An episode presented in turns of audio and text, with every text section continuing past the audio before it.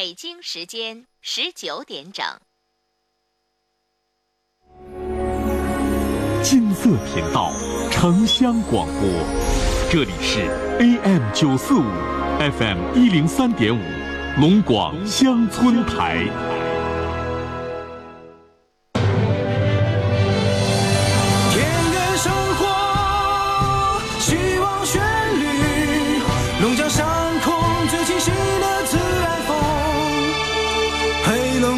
乡村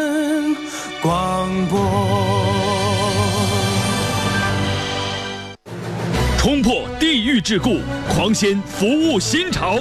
省内外广电同仁强强联合，搭建城乡互通平台，打造爱心助农平台、对农服务营销平台、商业产业共享平台。梦本不凡，初心如炬。十二月十五号，黑龙江乡村广播联盟二零一八年会，心动龙江，一起赢。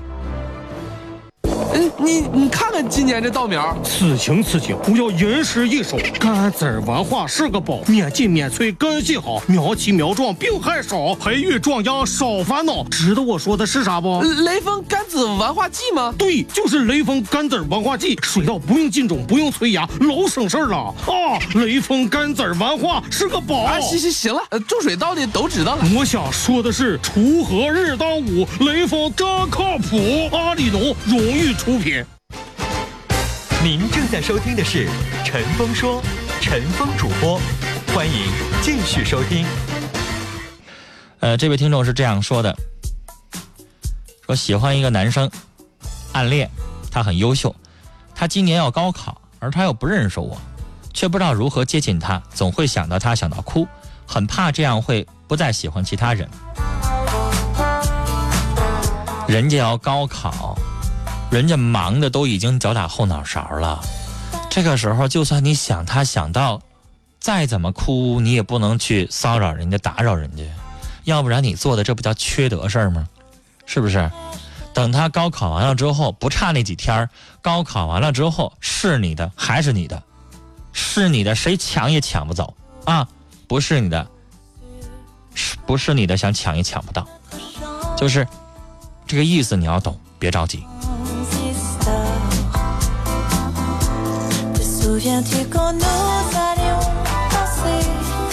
幺幺六三的听众，这事儿比较火爆，说和老公结婚一年，孩子三个月，他和他妈妈把我打了，我走了。一年之后，他上我们家要把我们家给平了，命苦啊，很苦恼。他们一家的都是流氓是吧？都是打架成性的是吧？孩子已经。留给他了，你也走了，不跟他过了，他还上你们家闹，啥意思呀？想跟他过日子，女士没门儿，宁可咱们全家举迁，背井离乡，远走他乡，躲着他，也不能跟他过。他们一家人，那太可怕了。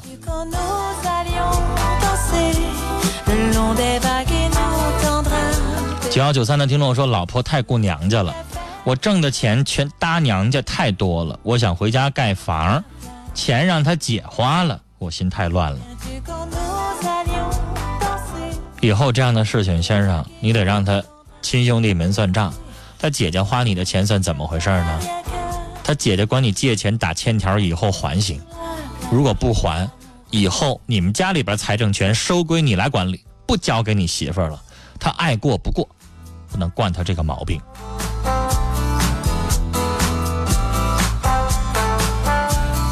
三八幺的听众说发对了没？我收到了，就是您发对了。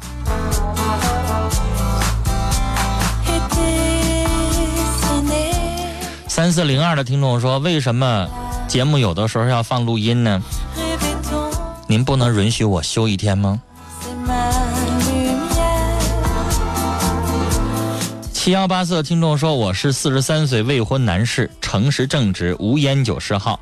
原来家里边穷，现在年薪十万，可还是没有满意的对象，这是命吗？别动不动的说命啊！扩大一下你的交友范围，是不是你认识女人的圈子太少了、太窄了？没有人知道你条件这么好了呢？六幺三幺的听众说，新的一年我们家有三件喜事儿：一，我媳妇怀孕了；二，妹妹怀孕了；三，嫂子要生了。三喜临门。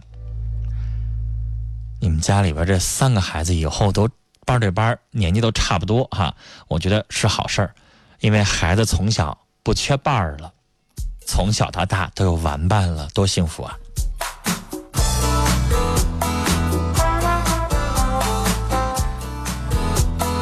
好，接下来我们要接的是三号线电话。您好，你好，陈峰。你好，哎，呃，今天吧，给你去电话，嗯，哎，有件事儿麻烦你。别客气，您说，第一件事吧，就是我有一个表妹，嗯。呃，她今年吧六十三岁了，嗯。六十三岁老伴儿都去世七年了，嗯。去世七年了吧，她现在觉得挺孤单，而姑娘都她生的是，呃，姑娘，她姑娘都结婚了。她呢觉得挺孤单，他就想要找老伴儿，嗯但是他的女儿吧，大女儿吧，呃，有点儿不太同意，有看法。现在那么大岁数还找啥？所以说他大女儿呢找到我这儿来了，就和我说这个事儿。但是呢，我把他大女儿批评了，我说的他吧，基本上呢，呃，思想有点开窍，但是他给我提个条件，她她说那啥，他说姨你不老听陈峰的节目吗？我想，呃，我今晚我也听，你和你给陈峰挂电话，如果陈峰的意见和你的观点一致呢，那我就啥也不说了。嗯嗯，您详细说说。嗯，就是那个我那个表妹吧，呃，她已经嗯就是自己寡居吧七年多了，多大年纪了？六十三。六十三。六三，他的大女儿吧，就是呃，对他妈想找老伴儿吧，有点想法，嗯觉得那么大岁数了还找啥呀？完了我我就说上六十，三了，为啥不能找啊？就是我就说呀，我说为啥不能找啊？现在人活到七十很正常，对呀，我就有的人健康活到七十五六岁也很正常嗯，啊。完了我就为啥不能找呢？对呀，再说，你就回过头来，你去去去直接反问你那个，你那个妹妹的孩子孩子你应该叫啥？叫侄女吧？叫？外甥女，外甥女。嗯。你就问你的外甥女，你管着吗？我就想结，你能管得着吗？我和他说了，我说你管不着，我说是你能成天回家给你妈妈尽孝去吗？我说你妈妈有个病有个灾端茶，到时候你能成天回去吗？你已经已经成家立业了，老人也有再婚的权利。我说了嘛，你知道哈，阿姨，嗯您到您其实您也是单针儿对呀、啊，但是您都七十了，对呀、您跟子女在一起生活还好一点儿。哎，对对对，你你知道有一些老年人吧，他嗯不是说他找那个伴儿，是希望家里边有个人跟他一起分担。什么意思？我觉得央视原来有一个公益广告，我就特别嗯感触哈。他这几个女儿呃和我那个表妹都在听你这个，啊，你广播了让我把这句话说完。哎，央视曾曾经有一个公益广告，我嗯印象特别深刻。嗯是过年啊，老太太在家里边做好吃的，又做鱼，又做肘子，又做肉哈。对对对，然后呢那我看了，哎，您看过那个？我简单描述一下，有的人没听没看过哈。嗯嗯第一个可能是姑娘回来打个电话，告诉一嗯声、妈，我们单位那个聚餐不跟不回来吃年夜饭了啊，嗯再见，完事儿了。对，第二个儿子打电话，妈，我们小两口要出去干什么什么，不回来了。哎，完最后一个可能是孙子孙女也打一个，呃那个姥姥姥姥，我们不回去了，怎么怎么地，完了，嗯。最后一桌的菜凉了，嗯。老太太自己一个人坐在那个沙发上看家里边很豪华一个大背头电视，然后背头电视里边是雪花，老太太一个人在这块儿坐着，哎。最后我记得公益词说的是常回家看看。是，啊嗯，其实大家明白。嗯儿女有的时候会觉得自己可能没时间，有时间不愿意陪老人，因为觉得可能跟老人没有什么共同语言。而且阿姨你也懂，哎，你也懂。我妈妈，我妈妈现在也有那个话，就是你知道，啊岁数大的人吧，他自己成天在家待着，他寂寞。逮着儿女啊，哎就绷起来你就没完，跟他通一个电话，你知道半个小时就不撂下，对，你就得跟他提醒一声，妈不行，我这有事儿做，你哪天看着再唠啊。是，他就哎，他看着你，他可能也没有别人说话，他逮着你了，他就那个话特别特别多，所以有的时候儿女会嫌烦，然后呢，老人老人又没办法，成天在家里边待着，他也没事儿干，就是尤其是俩人都在还行，要一个人的话，这老人就成天就寂寞。为什么那么多老年人经常一人一只狗啊？是，他不就是作伴儿吗？对他得有人跟他说话。对哪怕看电视，俩人一块儿看，自己一个人看就看睡着了，他都不就像那电视有雪花，他都不知道。还有咱们最理解了，年轻人要自己一个人过超过三年以上，他也会有那个感觉。是一个人吃饭，他饭也不香啊。对一个人做饭就愿意对付，对对对对谁会自己给自己做四道菜呢？又做一鸡，又做一鱼，又做一什么？忙活完了都饱了，估计自己一个人住最容易、最常做的就是泡面了。就是这个东西就是什么？就是人他，我以前说过，人他绝对不是独居的动物，对对，人是群居的动物。对。我以前还在节目当中，我还举过例子，我这会儿一起来说说你那外甥女，让她听听哈。对对对，你就说吧，让她什么什么事儿呢？我想告诉你，嗯。这个世界上最严重的刑罚，我以前在节目当中说过，这个世界上最严重的刑罚不是说给他砍掉一个胳膊腿儿，不是，嗯。因为你砍掉一个胳膊腿儿，你就是胳膊腿儿疼，但是你还可以活着。最世界上最严重，目前为止大家公认的最严重的刑罚是什么呢？是关禁闭。关禁闭最那个关禁闭是什么呢？比如说给你在一个十平米的小屋里边儿，没有窗户，是是一个没有任何光线的一个房间，没有声音，哎没有人跟你说话，你没有办法看书，你也没有办法娱乐，就你一个人。我想，我想说，一般意志力强的能坚持一个礼拜，是，如果意志力不强的，不用多，俩礼拜到一个月，这人就疯了。对对就是那个是一个目前被公认的最严重的刑罚，原因是什么呢？因为他攻击的是人的忍受能力。一个人要是长达一个月不知道时间，没有人跟他说话，没有任何的消遣方式，吃饱了睡，睡饱了吃，吃饱了睡，这个人就会疯。嗯因为我说了，原因是什么？因为人他就不是独居的动物。那个时候他最渴望的是什么呀？有个人给他，就那比如说看他的那个人儿在禁闭外边能够给他递菜的时候，能跟他说两句话，那就对他最大的恩赐。是他需要交流，嗯他需要能够跟跟一个人说说话，要不然这个人真会有的人会说我会被憋死、哎闷死，对对对对哎，所以那是老年人最深刻的体会。你说的你太好了，你你给我一百万，你给我家里边又电视又电脑又什么？您知道，我我我这个今年有一个事儿哈，就是嗯给我妈妈那块儿，因为原来岁数大，我不太愿意让她特别坐坐在电脑前边儿，因为哎她去看医生的时候，医生说你每天坐在电脑前面不要超过一个小时。是其实医生不太建议我给她配个嗯电脑。对但今年因为大家都去他那块儿去去这个我我我兄弟姐妹轮流去的时候，大家在那儿待没电脑，大家年轻人都不愿意待，你知道吗？啊。就连我我侄我侄女外甥不愿意在那儿待着，没网哎。没网不愿意在那儿待。我今年给他配个网，嗯。配个网，你知道老人家第一个要求是什么吗？你给我弄个 QQ 号，弄个 QQ 号 是，嗯。都说我一要种菜，二我没事儿也跟人家老头老太太聊聊天儿。要收菜，他说他老年大学的那个那个，我我妈妈说他老年大学的那些校友啊，人家都上网上去聊，跟那个哎在国外的子女通过网上聊，哎然后没事儿老年人说说话。他说反正你这网费都花了，我们就聊呗，省了打电话还花钱。就是 他有那个交流的欲望啊他不愿意在家里边憋着。哎，所以呢，我说这些话，我不知道你那个外甥女在听他的时候听，着我告诉陈芳，今晚他就是要听你这个，嗯你说完了以后，明天他这个问题就迎刃而解了。你知道哈不要费过多的口舌了我。我要说什么，就是、嗯，哪怕我活到七十岁。对，我愿意身边有个伴儿是，啊，就算我老死了，我病死了，身边有个伴儿，我都觉得我这人生是幸福是无憾的。如果我如果我孤独孤孤单单的一个人在家里边，我觉得我就今天晚上病死了都没有人知道。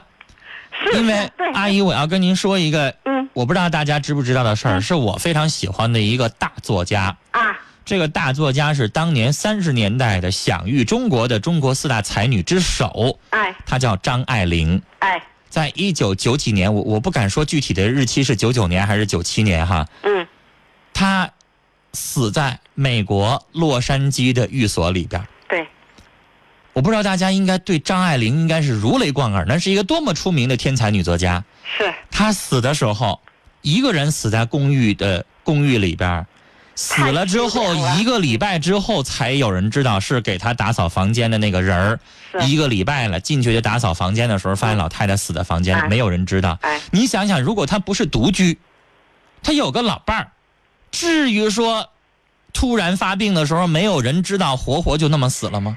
是是，多孤单呢！嗯，他那个病是死于孤独，我认为对是死于身边没有人照顾。没有人照顾，对，有个人的话，但凡发病了，有个人哪怕给他打个幺二零，叫个救护车，是不是也不至于就那么去世了？对对对对，那是一个让那么多人会扼腕叹息的人呐。嗯，所以我说完这些话之后，让您的那外甥女儿扪心自问一下吧，她以后也会有六十多岁的时候嗯，她也会有老的时候，她老的时候也不见得说两个人就肯定都齐全。这话有点不好听啊，我不是咒她，我只是说有可能不敢说两个人都是相濡以沫，一直能到白头。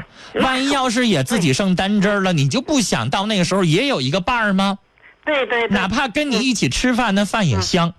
我这是哎肺腑之言，我说完了，跟您聊到这儿，再见。来，接下来我们来看短信。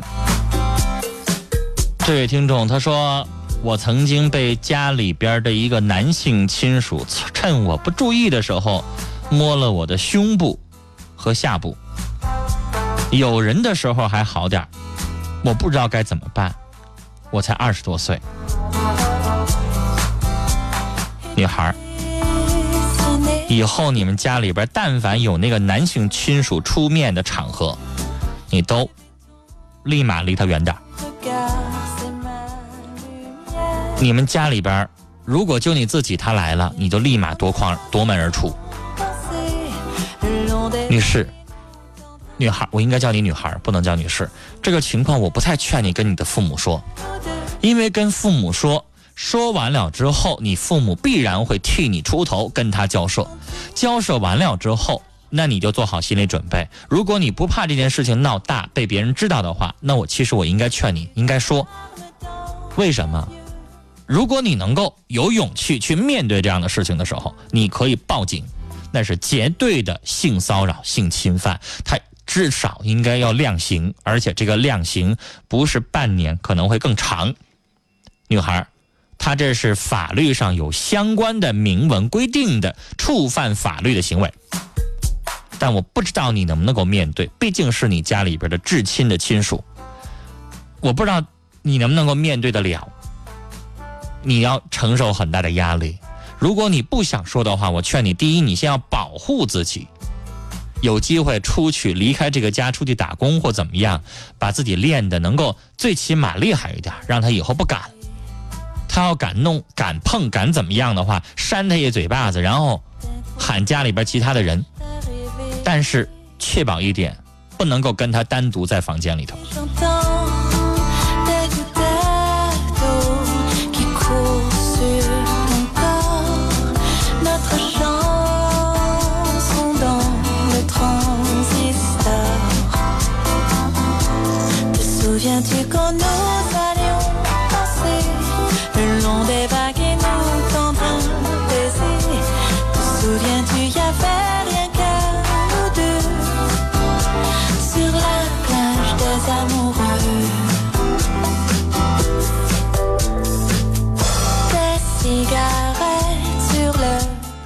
零七六九的听众，这短信寻思半天该不该回答？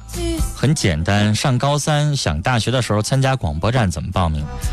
我我我真的想说，你第一个先确保你能考上一个好大学。至于上了大学那广播站学生会啊、社团呢，他会面向新生去招考的，到时候你报考就行了，能考上就进去了。因为短信很多，这里陈峰要挑一些有代表性的短信念啊，有一些问题太简单了。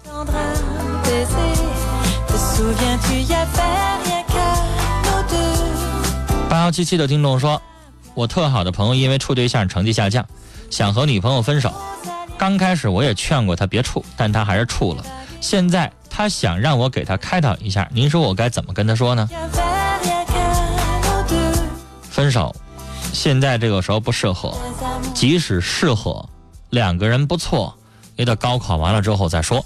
这个时候先把成绩弄好，考不上一个好大学，再好的感情也得分。人家要上一个好大学，到时候他就配不上人家了。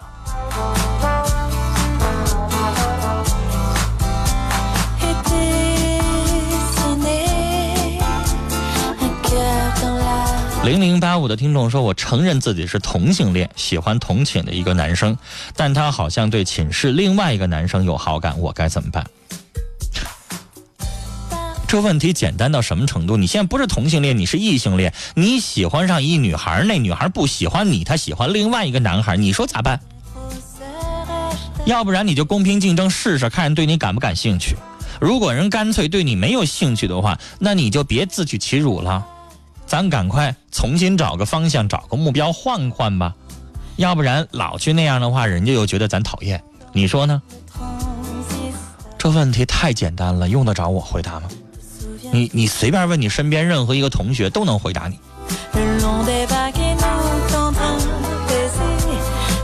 九七零三的听众说，我和男友交往快三个月了，最近他总是提出想和我发生性关系，我拒绝了无数次。可是他总说他的朋友的女友都和他们发生性关系了，为何我就不答应呢？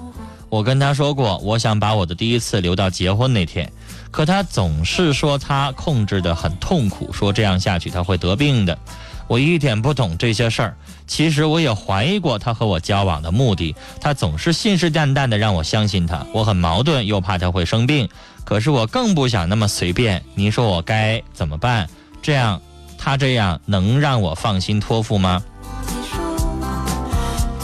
首先，一我要谢谢你，按照陈峰说的，四条短信您都标上了一二三四。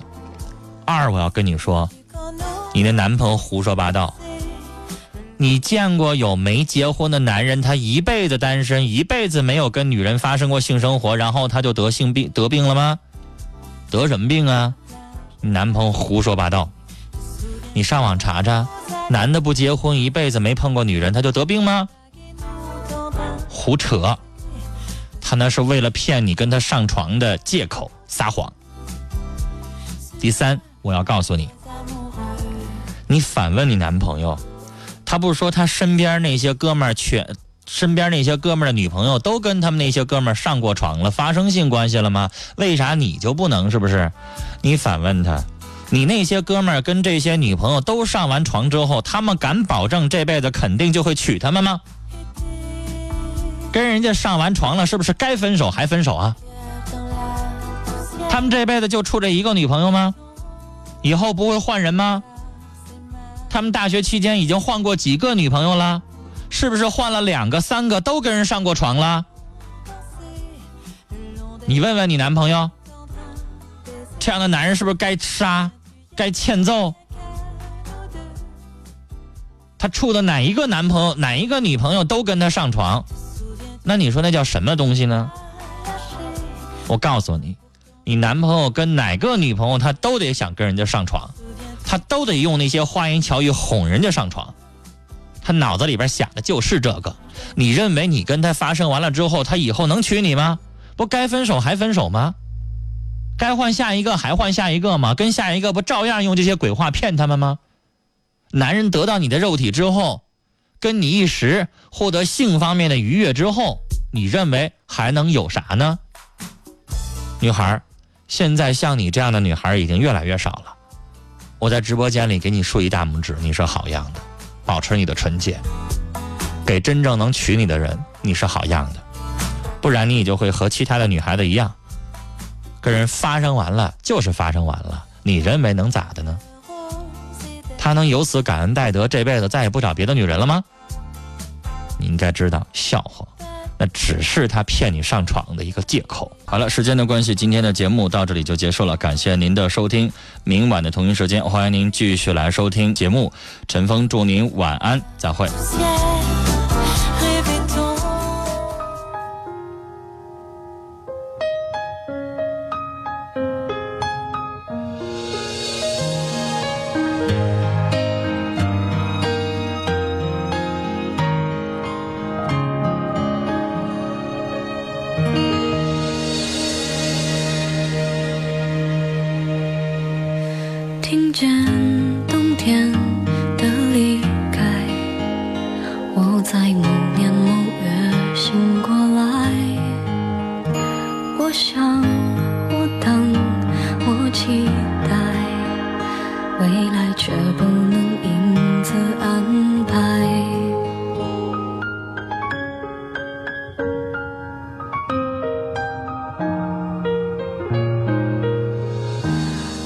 天傍晚，车窗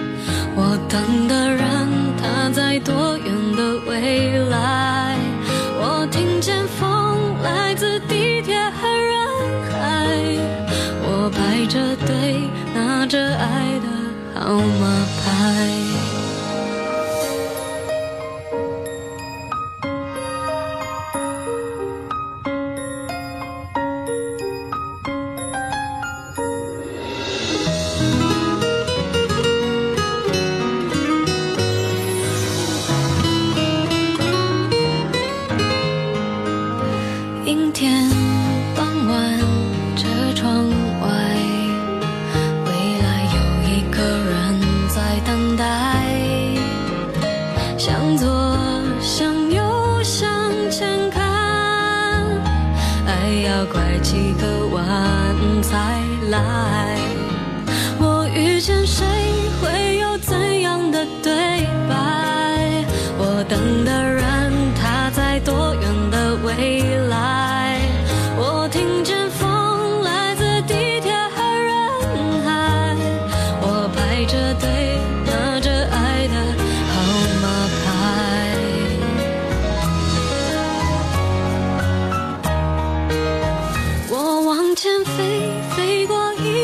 时间海。我们也曾在爱情里受伤害。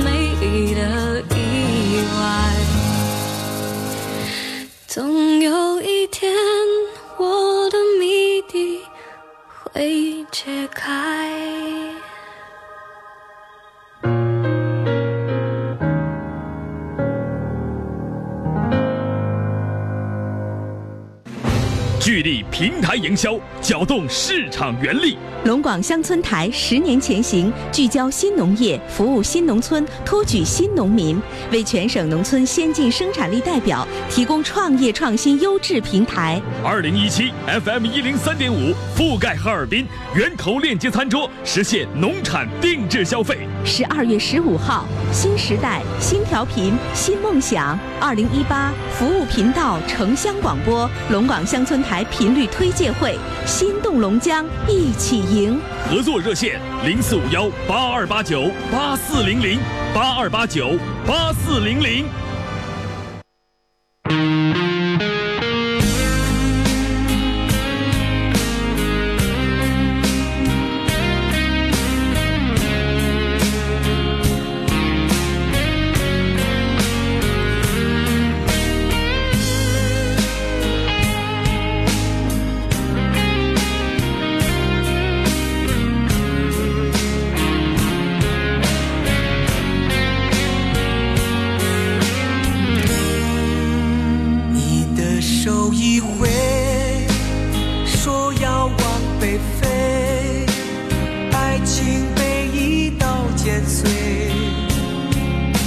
的心一片黑。